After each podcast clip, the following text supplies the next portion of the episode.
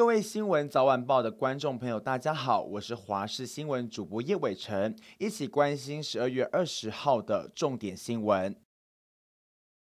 台湾新冠肺炎的境外移入依然没有减缓趋势，今天又新增三例境外移入的确诊案。指挥中心发言人庄仁祥表示，今天新增的三例确诊病例，其中两名是按七六零，也就是之前确诊的国籍航空机师的同事，分别是纽西兰和日本籍，也是航空界的群聚感染事件。指挥中心研判，机师按七六零和七六六是在机上感染。而按七六五例却在十二月八号到十一号有在外面的活动史，后来才确诊，但他没有记录时间地点的习惯，目前相关活动史还在调查当中。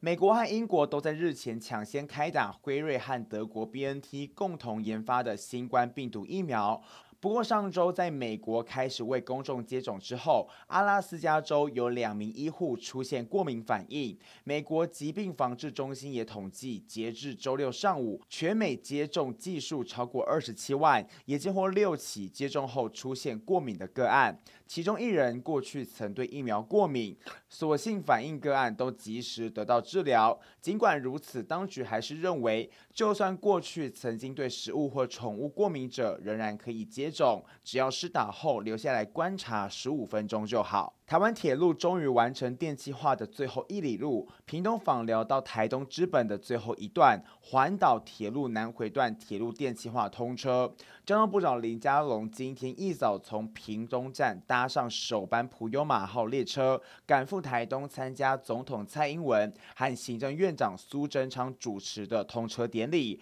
这一段长度一百二十三点四公里，电气化之后，从高雄到台东可以省下二十七分钟行车时间，到花莲可以省下三十九分钟。民众搭火车游台湾更便捷，也保障全台各地民众搭车的交通人权。社会焦点：桃园机场附近的旭富制药工厂今天中午突然发生爆炸，现场冒出大量浓烟，警消获报前往抢救。初步了解没有影响桃机起降运作，但黑烟冲天，远在几公里外的民众都看得到。火警造成两名男性员工受伤送医，一名台湾人和一名外籍移工今天在工厂加班，而其中一名三十岁男性百分之九十三度烫伤，送往营口长庚医院急救，厂方已经撤离宿舍内的员工。消防局说，发生火警的旭富工厂是地上五层楼的建筑。火场位在三楼，现场有氢气槽，共动用了七十六名人力，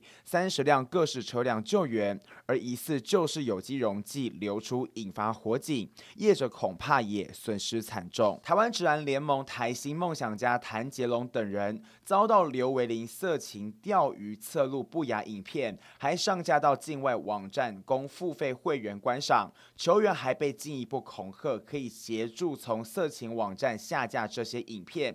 暗示受害人要交付金钱或是跟他约会。桃园地检署指挥刑事局带回三十二岁的于启豪和三十九岁的刘维林，讯后分别依儿童及少年性剥削防治条例、妨害秘密、恐吓取财等罪嫌移送侦办。侦查庭结束之后，桃园地方法院认为于姓男子仍然有共犯在逃，裁定羁押禁见。刘姓男子则是因为居住地不在桃园，法官认为没有管辖权而驳回。主演电影《孤味》而爆红的陈淑芳荣获金马影后，加上票房大卖，邀约不断。在行程满档之下，她不忘做公益。今天中午，南台南家福中心特别邀请陈淑芳和隔代教养家庭一同在冬至前夕聚餐，共有四十九位阿嬷和受助儿童参与。她也和台南市长黄伟哲一起下厨，并为大家加油打气。陈淑芳透露，最近比较忙，昨天只睡了三个小时，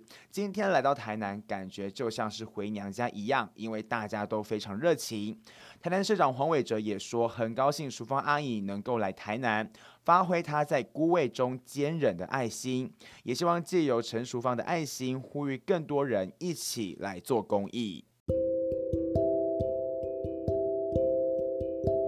以上就是这一节的新闻内容，非常感谢您的收听，我们下次再会。